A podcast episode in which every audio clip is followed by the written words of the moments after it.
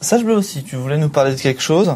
Tu voulais, tu voulais nous parler d'un d'un couple de billets qui a, eu, qui a été publié récemment, si je dis pas de bêtises. Euh, je, changé.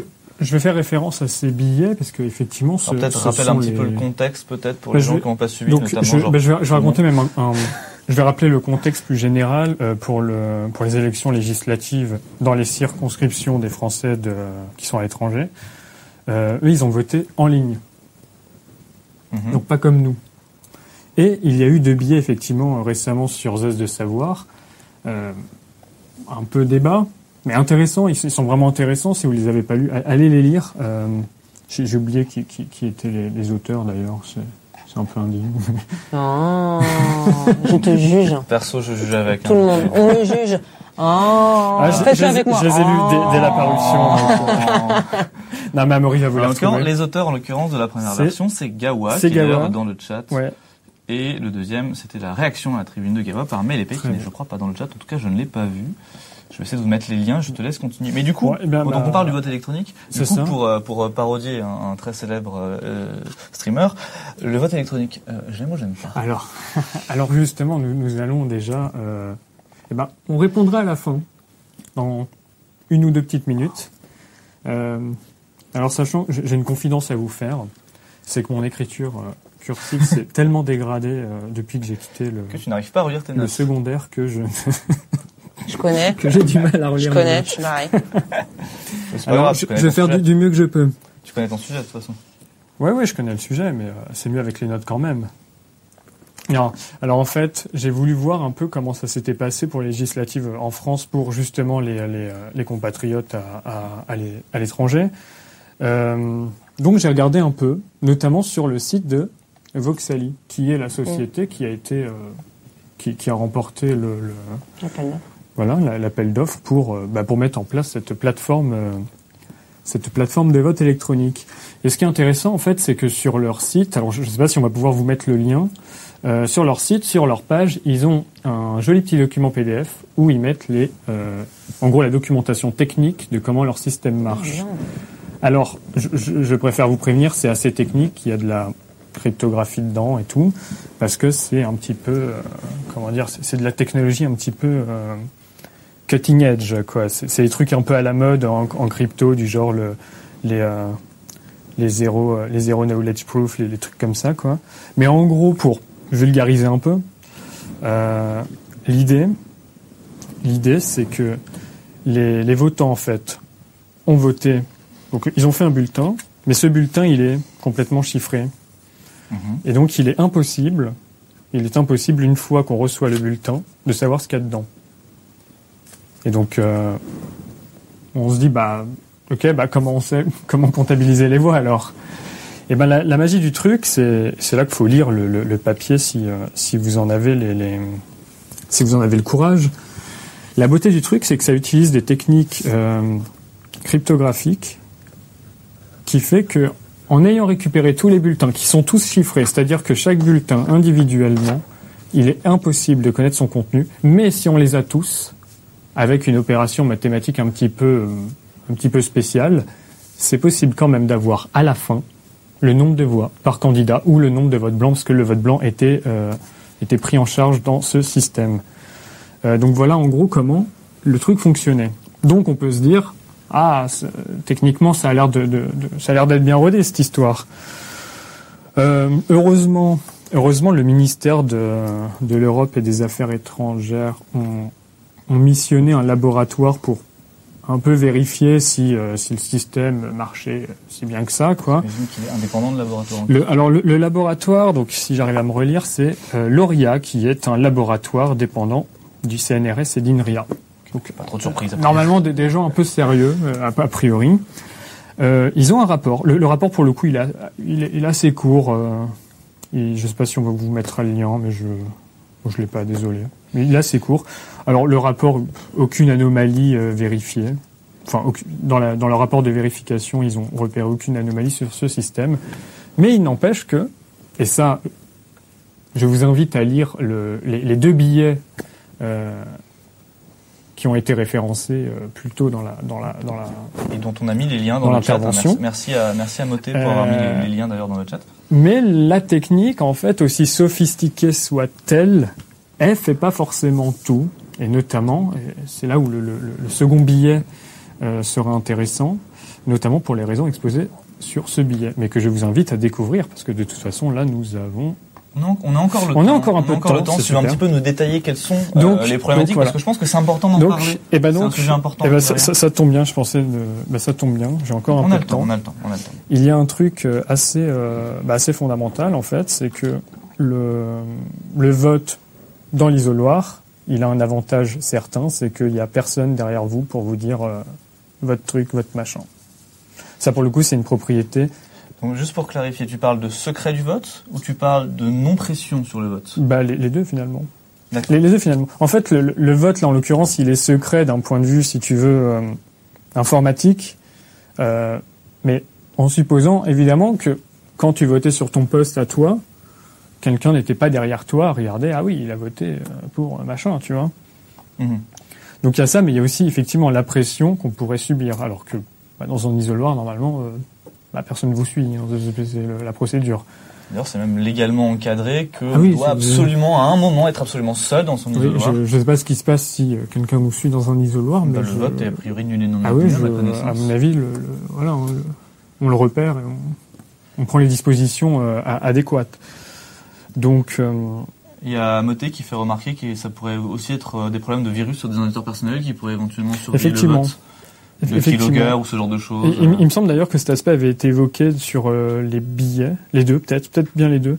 Mais effectivement, euh, c'est bien beau de tout chiffrer, d'avoir de la, de la crypto, euh, de la crypto euh, super sophistiquée, mais euh, quand même les, les, les, les bouts de chaîne, ils sont pas si, enfin en tout cas le premier maillon de la chaîne, il part quand même avec un, avec des, des, des- des prémices qu'on n'est pas en mesure de forcément de forcément euh, enfin on peut pas s'assurer vraiment autant que le vote papier D'accord. que On- c'est euh, On reste sur un système qui est totalement un- un- irremplaçable, selon toi? Bah je, Ou d'ailleurs, selon éventuellement toi, c'était Je sais pas, après, je sais pas si c'est le cas. je suis mais pas spécialement pour ni contre euh, de façon fondamentale c'est à dire que si un jour je, je- je n'exclus pas qu'un jour on trouvera peut-être un, un, un système de vote en ligne qui est euh, qui, qui résout ces problèmes alors comment j'en j'en ai absolument aucune idée Ouais. mais en même temps c'est des c'est des inconnus inconnus encore Ouais. Mais je, je n'exclus pas qu'un jour peut-être. Mais en tout cas, à l'heure actuelle, on- je- à l'heure actuelle, j'ai l'impression que le que bon, c'est un peu. euh, il y a une autre remarque d'ailleurs qui nous est faite, c'est que euh, sur le vote papier, le Kidam moyen, si je puis dire, c'est je peux comprendre comment ça marche de manière assez facile. D'ailleurs, on va en parler Ah tout ouais. à l'heure euh, de comment est-ce qu'on peut assurer la confiance du vote, donc pas besoin de détailler maintenant. Ce serait dommage de Ouais. d'anticiper bah, toute en, la prochaine en- en séquence. tout cas, le, le truc, c'est que là, pour euh, pour comprendre comment ce vote-là fonctionne, on peut, puisque le, le, le, le papier est disponible publiquement. Enfin, c'est pas un papier, c'est plutôt un, un rapport technique de comment ça marche. Mais évidemment, le, ce rapport n'est pas accessible. Enfin, il faut quand même. euh, c'est costaud.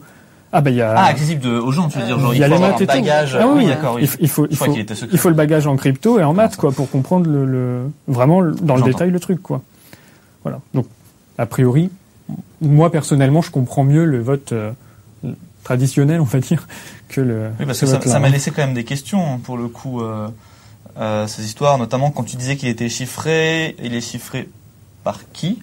Est chiffré par la machine euh, cliente qui vote. D'accord. Et donc et la clé de chiffrement. Il est elle plus jamais déchiffré. Il D'accord, il est plus jamais déchiffré. Non, il est plus jamais déchiffré Ça grâce. euh, je lise ce papier parce que c'est extrêmement Alors, si- étrange. Si ça t'intrigue, eh bien, ça, c'est une branche qui s'appelle, si j'arrive à relire ma, ma belle écriture, Mhm. la crypto homomorphique. Alors j'avais lu homéopathie en biais, je me disais. Alors non, c'est pas la crypto homéopathique. non. La crypto qui est tellement invisible qu'elle ne se voit C'est pas. ce qui fait que c'est ce qui La fait qu'en fait t'as as des, données chiffrées et sans en déchiffrer aucune, t'as une opération en gros mathématique qui te permet quand même d'avoir à la fin tel candidat il a tant de voix, candidat B D'accord. tant de voix, vote blanc tant, tant de voix, sans jamais rien dévoiler. Fi- Finalement c'est c'est assez euh, C'est plutôt stylé en fait, hein, dit comme ça. Ça, ça a l'air très ça marche. Enfin, je, je veux dire, Surtout que je vois pas du tout comment ça peut marcher. Donc ça, ça a rien à voir avec des systèmes qu'on connaît habituellement de, de sécurité sans père, sans père, euh, Alors, euh, enfin sans, il me semble, autorité centrale. alors, il me semble que j'avais déjà entendu parler de ces méthodes-là, notamment pour faire de l'analytics qui préservait l'anonymat des gens. Voilà, mais c'était encore un peu l'état de l'art euh, la dernière fois que j'avais, j'étais tombé là-dessus. Après, je pense que, après, je suis pas la meilleure personne non plus pour vous vulgariser le truc. Ça, faut, faudrait juste, demander. juste un- pour clarifier par rapport aux gens qui pourraient éventuellement se poser la question, on est d'accord que ça n'a rien à voir avec des technos de blockchain ou ce genre de choses qui ont été, qui sont, qui sont très souvent mentionnés pour le vote électronique, alors, Alors- qu'en vrai, elles posent des alors, problèmes pour cet usage. Il y en a des bons, mais pas celui-là. Effectivement, il y a, il y a, il y a pas Il y a pas mal, de lien, et il y a pas mal de proof of concept de systèmes de vote basés sur blockchain et tout ça. Celui-ci, à ma connaissance, n'est pas basé sur blockchain et ça n'a pas besoin d'être basé sur blockchain sans que ça remette, sans que ça remette euh, en cause le, le- le système parce que euh, ouais, la, la blockchain, en gros, les, les, les gens vont, vont nous dire, ça permet d'éviter le double spend euh, problème. C'est-à-dire, Est-ce que tu peux En préciser ce qu'est le double spend problème? on, a encore, le- on a encore un peu de temps. le un double spend problème, c'est en gros euh, sur une blockchain, euh, bah, plutôt crypto-monnaie en l'occurrence. Mhm. c'est le fait de faire dans un intervalle de temps assez court, de faire deux transactions, Oui. mais avec le, le par exemple si j'ai trois trois unités de compte, euh, je vais acheter un truc à 3, je vais acheter un autre truc à 3, à 3 bitcoins on va dire, et encore à 3 bitcoins. Et C'est des le, trucs chers, hein. le problème, Les ouais, d'art. Ah bah là. Ouais, ouais, on, Des on on achète des baraques, tu vois. J'achète une baraque 3, euh, 3, euh, 3 bitcoins.